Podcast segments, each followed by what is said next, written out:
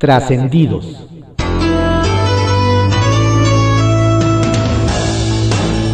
Continuamos con la audiosíntesis informativa de Adrián Ojeda Román correspondiente a hoy, lunes 28 de junio de 2021. Demos lectura a algunos trascendidos que se publican en periódicos de circulación nacional. Templo Mayor, por Fray Bartolomé, que se publica en el periódico Reforma. La tercera ola de contagios por COVID-19 ya empezó, aunque nadie quiera llamarla por su nombre.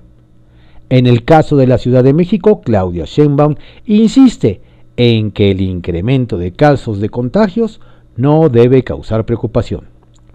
La realidad, sin embargo, es muy distinta a lo que dice la encargada, perdón, la jefa de gobierno capitalino.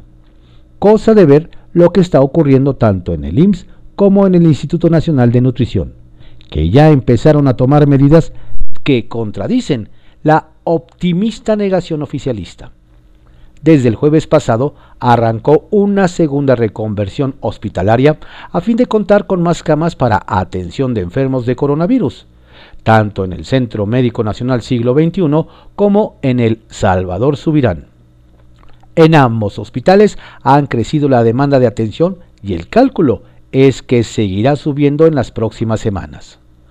Las cifras de contagios en este momento son similares a las de abril pasado, en que la ciudad estaba en semáforo naranja y con tendencia descendente. Hoy, paradójicamente, va hacia arriba de nuevo. Está en semáforo amarillo y con apertura de verde.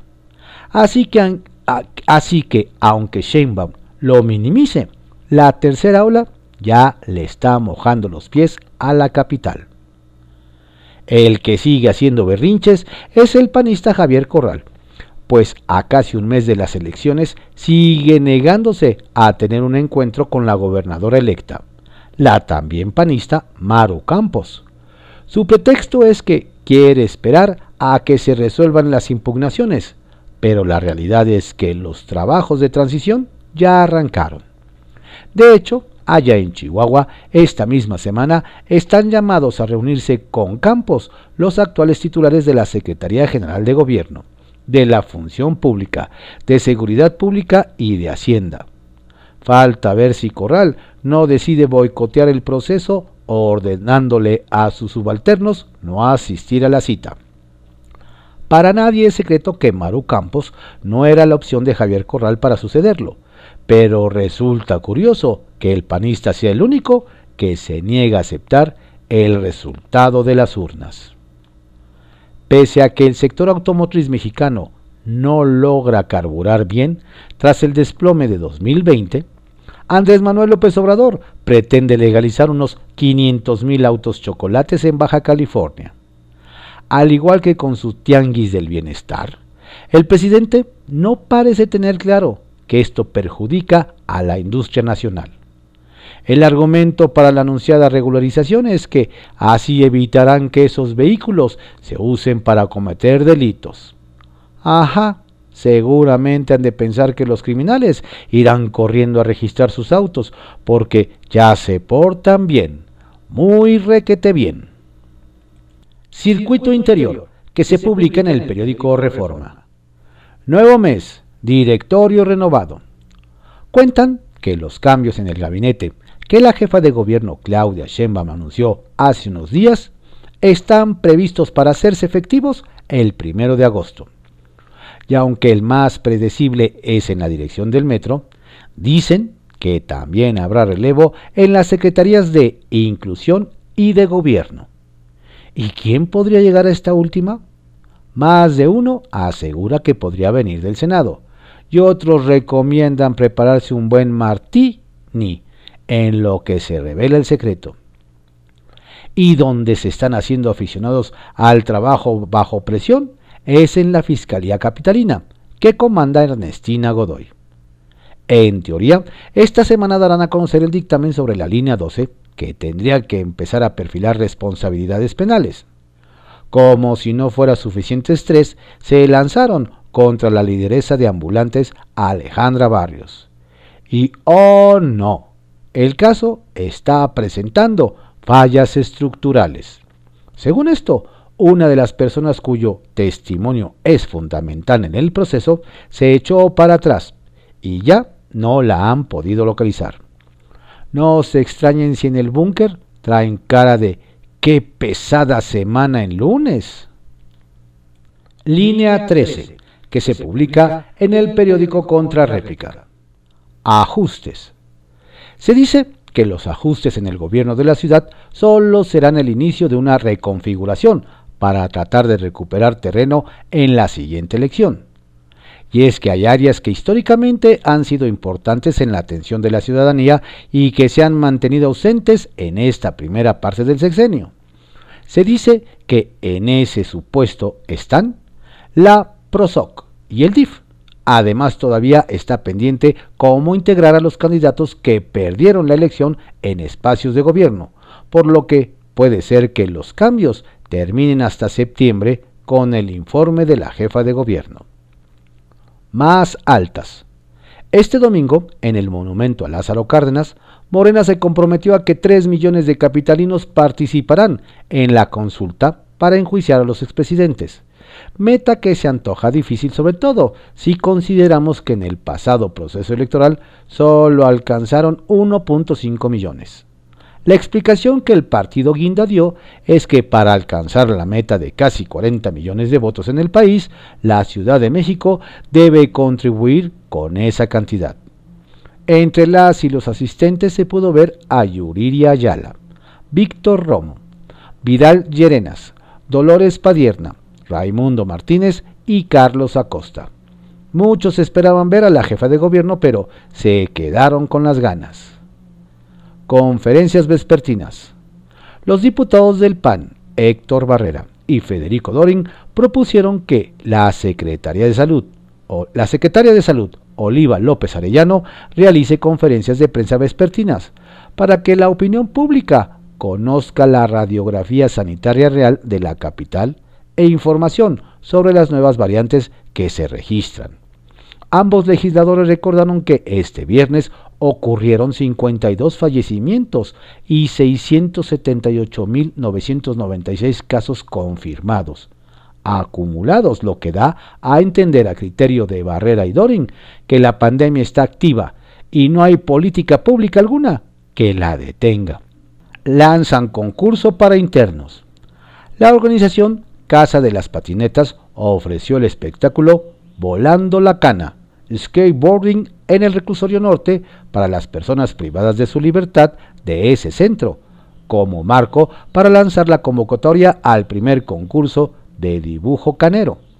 El subsecretario del Sistema Penitenciario de la Ciudad de México, Hazael Ruiz Ortega, señaló que dicha convocatoria establece que podrán participar las personas privadas de la libertad de los centros ubicados en el complejo penitenciario norte, reclusorio norte, anexo norte y centros varoniles de seguridad penitenciaria 1 y 2, con dibujos que se utilizarán en la decoración de productos deportivos como patinetas, cascos y peras de box, entre otros, con la temática de, de tatuajes para generar reflexiones sociales se otorgarán premios a los primeros tres lugares que van de los 2.000 a los 5.000 pesos.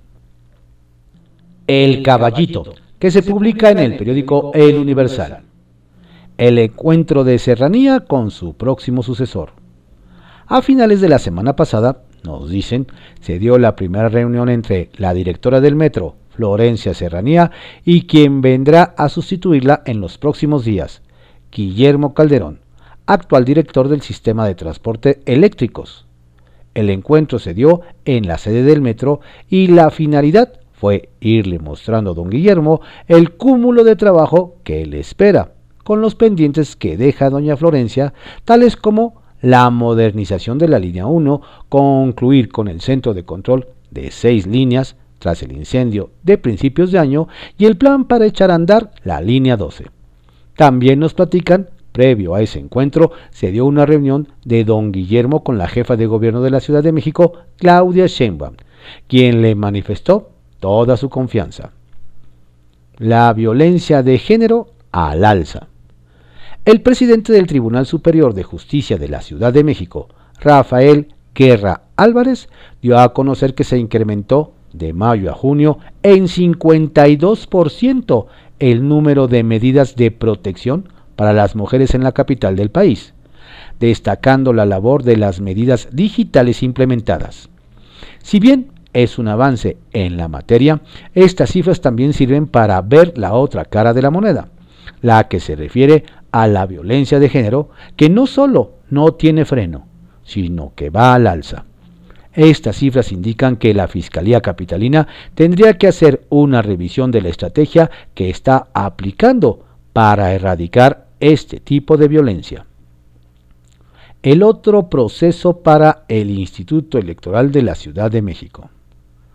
El Instituto Electoral de la Ciudad de México, IESEM, que preside Mario Velázquez, sacó bien el proceso electoral de la capital del país y ahora le viene encima organizar las asambleas vecinales para llevar a cabo la elección para la aplicación del denominado presupuesto participativo que durante el año pasado se suspendió por la contingencia sanitaria. Las sesiones se realizarán en 1.767 colonias de la capital del país. La gran interrogante es con qué recursos las llevarán a cabo, pues previo al proceso, dijeron que les faltaban alrededor de 500 millones de pesos. Exigen relevo en dirigencia de PRD en Estado de México. Continúan los reclamos contra del dirigente del Partido de la Revolución Democrática PRD en el Estado de México, Cristian Campuzano, tras el fracaso en las urnas que los dejó a solo 0.7% de perder el registro nos adelantan que hoy lunes emitirán un desplegado en el que la militancia, alcaldes y diputados electos, así como dirigentes de las distintas corrientes, demandarán un relevo urgente en la dirigencia y que el nuevo líder llegue con legitimidad política y la capacidad de conectar con la ciudadanía. Ahora sí están preocupados por su futuro los pocos periodistas que no abandonaron el barco y ven no muy prometedor el futuro. Pepe Grillo, que se publica en el periódico La Crónica. Es así que son amigas, totalmente palacio. No es que no hubiera ganas de, lo menos, molestar a Ciro Murayama, nuestra ave de las tempestades en el INE. Pero resulta que la indagatoria que Santiago Nieto le abrió por la venta de un departamento, llegó hasta la compradora Lila Downs. Y resulta que la excelentísima cantante mexicana es amiga de la no menos excelentísima esposa del presidente de la República. Así que esta vez la unidad de inteligencia financiera, tan alerta siempre a investigar a quien debe, pincho en hueso y debió retractarse. Valga decir que la procedencia y destino del departamento que vendió Murayama a Downs estuvieron más que claros desde siempre. Pero en el caso de la WIF, lo novedoso fue darse cuenta del aprecio que Downs disfruta de Palacio. Es así que es una amistad totalmente Palacio. No se hagan bolas, se cayeron los papis de los siervos de la nación. Sin contar a Irma Heréndira Sandoval, a quien este grillo sigue pensando que trataron injustificadamente mal. El despido postelectoral sorpresa es el del coordinador de los programas del bienestar y uno de los papás de esa cosa rarísima que llaman servidores de la nación. Ahora tratan de hacer pasar por mero movimiento lateral lo que fue y será una estrepitosa caída de Gabriel García Hernández, el genio financiero de las andanzas morenistas antes, durante y después de la elección presidencial de 2018. A García le quitan sus manos a una extensísima red territorial y de recursos financieros con contacto directo hacia la población. Es la caída y nada más de Gabrielito, quien en el pasado fue el cerebro financiero de aquellos usos discrecionales de presupuesto público que se bautizaron como Morena, honestidad valiente y austeridad republicana. Sí, es caída y muy significativa, porque muestra a las claras movimientos de poderes al interior de la 4T. Allí también pega al más conocido Horacio Duarte, otro de los papás de los servidores y el promotor permanente de la idea, comprada por el presidente, de la desaparición del INE. ¿A quién tenemos en el bullpen? A Martí, señor, a Martí. Y si las menciones para promoción fuesen sentadillas, Martí Batres tendría ya una condición física envidiable promocionado para sustituir a Irmareni Sandoval, una mala apuesta por la probable desaparición de esa plaza, se le ha mencionado como probable para puesto 1-2 de bienestar. Pero ahora se le nombra nada menos que en la Ciudad de México, donde se dio el gran fracaso electoral de la 4T. Es allí donde crecen los rumores de que ya vienen los ajustes en áreas estratégicas y la salida de Florencia Serranía sería lo más pequeño del menú. El senador Batres es nombrado para ir a una de las secretarías de gobierno capitalina. ¿Recuerdan que ya estuvo allí? Marcelo, ¿recuerdas quién lo debió remover porque no quería entregar la renuncia? Campaña de verano en el sindicato petrolero. Este julio inicia la campaña petrosindical para sustituir a Romero de Champs. El polémico líder del sindicato de Pemex estaría en problemas en caso de que gane Fed Navarro, uno de los aspirantes al puesto. Este líder de la sección 35 ha enarbolado directita la bandera de encarcelamiento a De Champs, para atraer voluntades de los trabajadores. De allí que dos allegados de The Champs, César Pecero Lozano y Miguel Flores, estén en la contienda también. Uno de ellos declinará por el otro para enfrentar a quien quiere revisar las cuentas y gastos del sindicato. Bajo reserva, que se publica en el periódico El Universal el primer ganador de quién es quién en las mentiras de la semana. Esta semana, cuando el gobierno federal inaugure la nueva sección de La Mañanera, titulada ¿Quién es quién en las mentiras de la semana? Fonatur será un sólido candidato para ganar. El fondo ocultó información crítica de una de las obras de infraestructura más relevantes del presidente Andrés Manuel López Obrador, el tren Maya. Luego de que Fonatur pagó una asesoría de 32 millones de pesos, decidió ocultar información clave del estudio.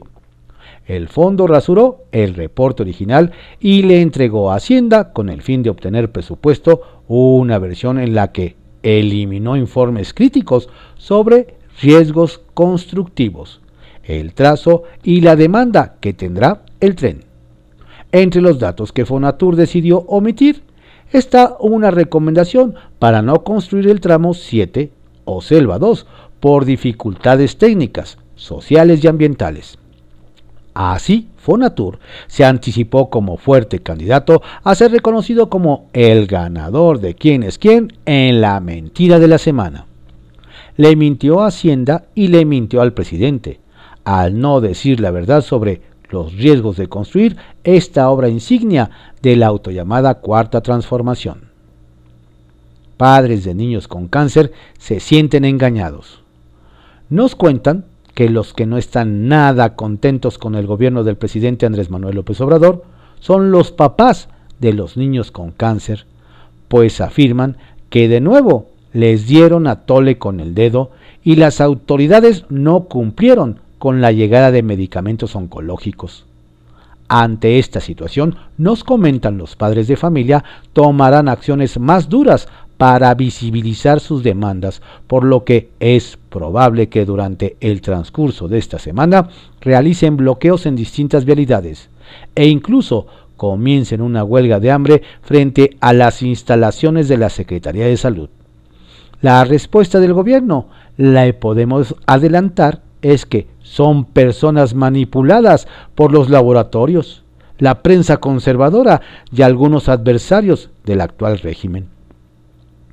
Morenistas traen entre ojos a Mario Delgado.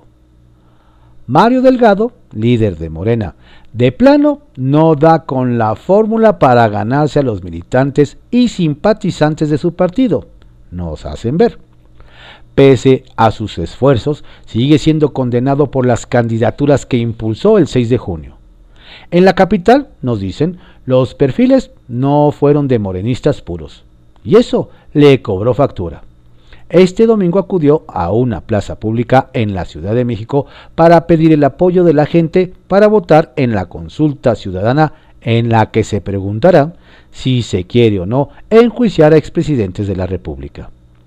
Mientras Mario gritaba en el templete que ello permitirá juzgar a los traidores a la patria, dos grupos de guindas provenientes de Iztapalapa y Tlalpan le reprocharon, tú también eres traidor, Mario, que a ti también te enjuicien. Renuncia, renuncia. Quién sabe si por la llovizna o por los abucheos, pero el exdiputado federal terminó su discurso rapidito, en menos de seis minutos. Kiosco, que se publica en el periódico El Universal. Se roba candidatura y acusa discriminación por no ser moreno. Quien anda en problemas y los resuelve mal, nos afirman, es el presidente del Congreso de Guerrero, Alfredo Sánchez, de Morena, ya que defensores indígenas y afrodescendientes están pidiendo se le revoque su próximo lugar en el Congreso que le fue asignado por la vía plurinominal. Según nos, nos explican, los inconformes reclaman que don Alfredo se hizo pasar por indígena para ocupar un lugar en la lista de pluris, ante lo que él salió a decir que se merece la curul por haber estudiado un año en una escuela donde solo acuden niños indígenas, además de denunciar discriminación por no tener la piel morena. ¿Qué tal? Los primeros de Durazo. Nos comentan que en Sonora hay expectativa por saber quiénes integrarán el equipo de transición del gobernador electo Alfonso Durazo. Pues aunque él ya adelantó que estos personajes no llegarán precisamente a su gabinete, porque se trata principalmente de expertos en finanzas, sí serán quienes gocen de su confianza. Lo interesante nos detallan es que será el martes próximo cuando se develarán los nombres de quienes formarán parte de la nueva élite, no solo afiliados a Morena, sino al PT, Partido Verde y Nueva Alianza que arroparon a Durazo y desde donde muchos ya se comieron las uñas esperando el llamado. ¿Elegirá bien? De promesas electorales.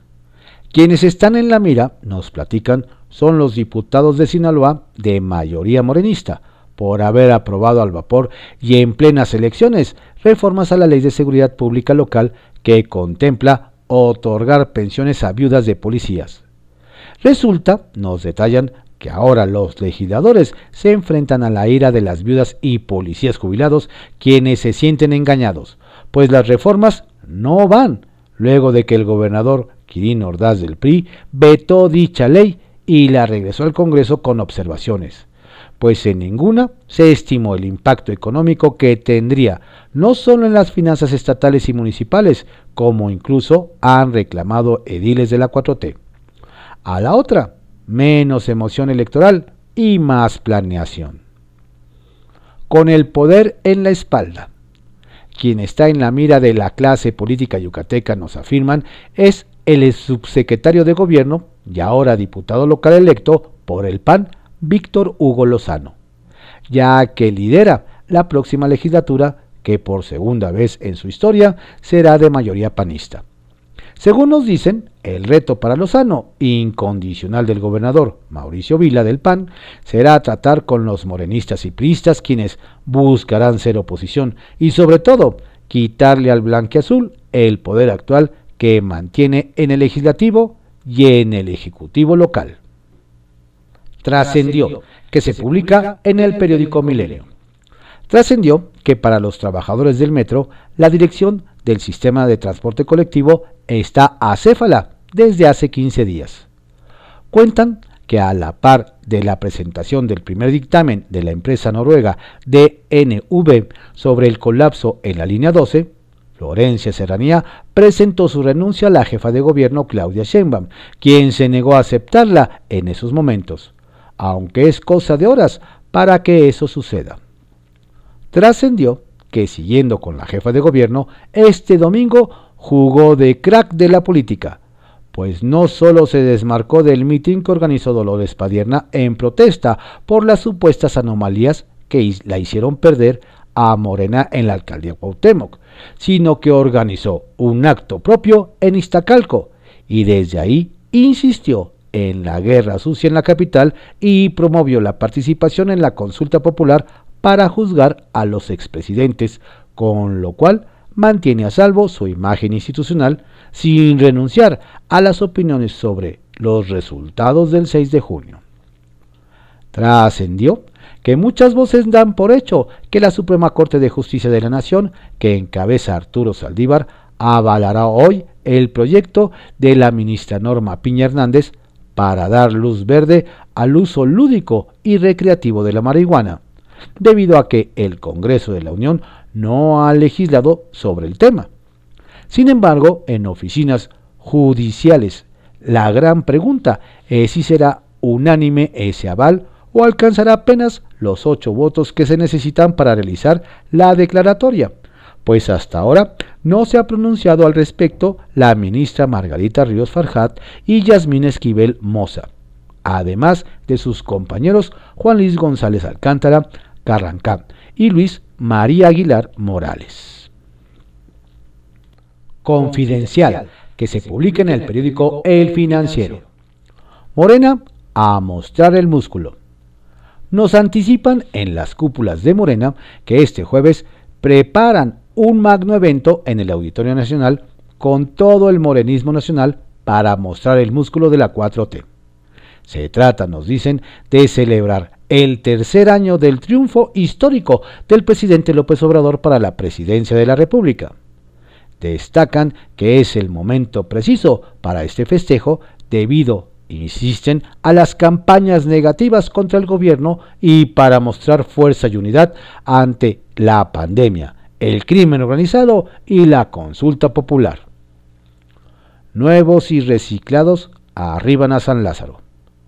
A partir de este lunes en San Lázaro comenzarán a recibir ya los primeros expedientes de los nuevos legisladores, de los electos y los reelectos para la próxima legislatura que inicia en septiembre. Será el propio presidente del INE, Lorenzo Córdoba, quien entregará la primera documentación. En medio del creciente número de contagios por COVID-19 en la capital del país, personal de Palacio Legislativo ya prepara los primeros trámites para comenzar a recibir a los flamantes representantes populares de diversos estados y mostrarles el recinto, sus oficinas, el salón de plenos. Campaña contra expresidentes. A pesar de que la consulta popular ni siquiera menciona a los expresidentes, algunos funcionarios de la 4T ya comenzaron a hacer campaña, al menos en redes para promover el ejercicio de participación ciudadana en ese sentido. Entre ellos, Genaro Villamil, director del Sistema Público de Radiodifusión, quien difundió un post con la imagen de Salinas, Cedillo, Fox, Calderón y Peña, acompañado del hashtag Juicio sí, impunidad no. A contrapelo, el exmandatario guanajuatense instó a sus seguidores en redes sociales a no participar del ejercicio. Sheinbaum por el mismo rumbo. Pese al revés electoral que sufrió su partido, la jefa de gobierno, Claudia Sheinbaum, consideró que no hay necesidad de cambiar de dirección. En declaraciones para el medio británico Financial Times, la mandataria capitalina atribuyó los malos resultados a las campañas de desinformación y la terrible tragedia de la línea 12 del metro. Soy muy fuerte, creo en mi gobierno y creo en la cuarta transformación de mi país, declaró Sheinbaum, quien ratificó su lealtad al presidente López Obrador. El presidente tiene muy claro hacia dónde va y nosotros estamos con él, recalcó. Revocación en riesgo. El morenista Alejandro Rojas Díaz Durán, suplente del líder de la bancada guinda en el Senado, Ricardo Monreal, advirtió ayer que si el partido no organiza al pueblo, pondrá en riesgo la ratificación del mandato del presidente. Para ello, urgió a credencializar a los 17 millones de votantes y renovar democráticamente todos los comités estatales. Previo al 6 de junio, Díaz Durán advirtió que en la alcaldía Cuauhtémoc existían muchos militantes de base lastimados por los dedazos y las imposiciones. A la postre, Morena perdió la alcaldía Cuauhtémoc, de la cual ahora se culpa a Monreal se deberían tomar en cuenta las advertencias del legislador suplente? Crimen sospechoso. Nos cuentan que el Consejo de Administración de Cooperativa La Cruz Azul, que encabeza Federico Sarabia y Alberto López, pidieron a la fiscal capitalina Ernestina Godoy no dar carpetazo a la investigación del asesinato de Antonio Moya Espinosa, socio cooperativista. Aseguran que fue ejecutado la semana pasada en Narvarte en el contexto de una serie de amenazas contra los actuales dirigentes de la cementera, y temen que la indagatoria del crimen derive en un caso de delincuencia común. Estos fueron algunos trascendidos que se publican en periódicos de circulación nacional en la audiosíntesis informativa de Adrián Ojeda Román, correspondiente a hoy, lunes 28 de junio de 2021. Tenga usted un excelente día y una estupenda, saludable y exitosa semana. Por favor, cuídese mucho.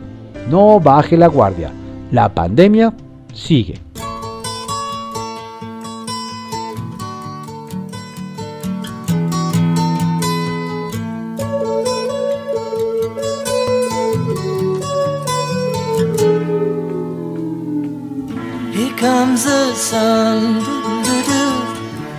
Comes the sun, I say it's alright.